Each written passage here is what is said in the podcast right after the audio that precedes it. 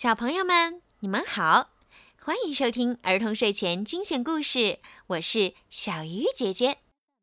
今天的故事呢，要送给高玉涵小朋友。今天呀，是你五周岁的生日，爸爸妈妈为你点播了属于你的专属故事。爸爸妈妈想对你说，因为你的到来，为我们家增添了太多的快乐与温馨。往后的日子里，妈妈希望你健康快乐成长。爸爸妈妈、弟弟永远在你身边守候。我们要继续做最幸福的一家人哦，宝贝，祝你生日快乐！接下来呢，小鱼姐姐要为你讲一个非常好听的故事——勇敢的苏菲亚。随着号角声响起，飞马比赛开始了。在魔法王国，这是最受欢迎的一项运动。苏菲亚也很喜欢。你知道吗？皇家预备学校也有一支飞马队。詹姆斯对苏菲亚说：“我们明天就开始训练。”苏菲亚突然有了一个想法。第二天。苏菲亚来到皇家预备学校的马厩，飞马队的教练吉列姆先生看到他说：“公主，观看比赛的看台在那边呢。”“我不是来看比赛的。”苏菲亚说，“我想加入飞马队。”其他人听了都大笑起来。只有王子才能骑飞马，雨果王子说。安博把苏菲亚拉到一边说：“骑马飞行可不是公主该做的事儿。”苏菲亚伤心极了。晚上，她向幸运草说起今天的事儿：“我想加入飞马队，可是大家都说只有王子才可以参加。”幸运草说：“如果你真想去，就想办法去做吧。”苏菲亚笑着答道。你说的对。第二天，苏菲亚又来到马厩。她对教练说：“我已经准备好开始训练了，请帮我找一匹马，好吗？”吉列姆先生说：“只剩下一匹没人要的马了。”我要。苏菲亚回答说：“剩下的这匹马叫迷你木，它的个头很小。”而且有点胆小。我觉得你很棒，苏菲亚说。过几天就要举行选拔赛了，获胜的两个人将组队代表魔法王国参赛。王子们骑上自己的马，飞上了天空。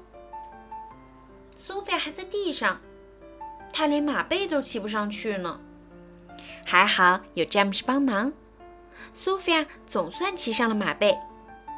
谢谢你，苏菲亚感激地说。“好吧，迷你木，出发。”苏菲亚说着，拽紧了缰绳，她终于飞了起来。可刚飞起来，苏菲亚就从马鞍上滑了下来，重重地摔在了垫子上。詹姆斯连忙跑过来帮忙，拉起苏菲亚。“还是别练了吧。”詹姆斯建议。我不会放弃的，苏菲亚答道。雨果看到这一幕，冷笑一声说：“哼，我就说这项运动不适合公主吧。你不放弃的话，我也不会放弃。”詹姆斯说着，跳上马，让苏菲亚也骑到自己的马上，手把手的教她怎样驾马飞行。苏菲亚用学到的技巧和迷你木耐心地练习着，没几天就配合得很好了。太神奇了！苏菲亚激动极了。詹姆斯带苏菲亚练习最难的一个项目——飞到钟塔的塔顶，敲响悬挂在那里的大钟。苏菲亚信心十足地大喊：“加油，迷你木，咱们能飞上去！”可迷你木只飞了一半就上不去了。苏菲亚非常失望。苏菲亚沮丧地坐在台阶上，心想：也许大家说的对，只有王子才适合骑飞马。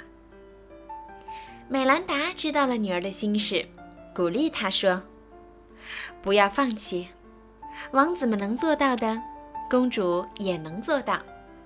只要你勇敢尝试，不放弃。”选拔赛终于来到了，随着号令响起，王子们陆续骑马飞上了天空。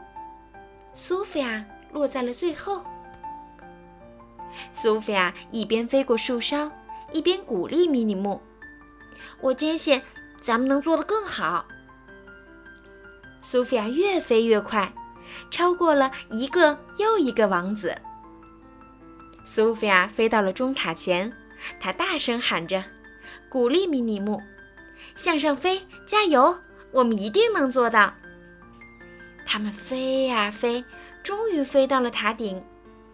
苏菲亚看准时机，对米尼木说：“就是现在，收起翅膀，穿过去。”苏菲亚敲响了大钟，他们成功了。詹姆斯也跟着苏菲亚穿过钟塔，敲响了钟。吉列姆先生宣布，苏菲亚和詹姆士赢了，他们将代表魔法王国参赛。安博把冠军王冠颁发给苏菲亚，他羞愧地说：“我错了，公主也能骑好飞马。”苏菲亚把迷你木送回了马厩，干得不错。他抚摸着迷你木说：“我就知道，我们能成功。”公主课堂，一位真正的公主，从来不会轻易放弃。小朋友们，你们知道了吗？好啦，今天的故事就听到这儿了。希望高玉涵小朋友啊，可以像故事中的小公主苏菲亚一样，勇敢、善良，在以后的学习和生活的道路上。不管遇到什么困难，都要坚持努力去克服。相信呀，你也一定会非常非常的棒。其他听故事的小朋友们，如果你们也想听到属于你们自己的专属故事，可以让爸爸妈妈加小鱼姐姐的私人微信，全拼猫小鱼数字九九来为你们点播哦。时候不早了，该说晚安啦。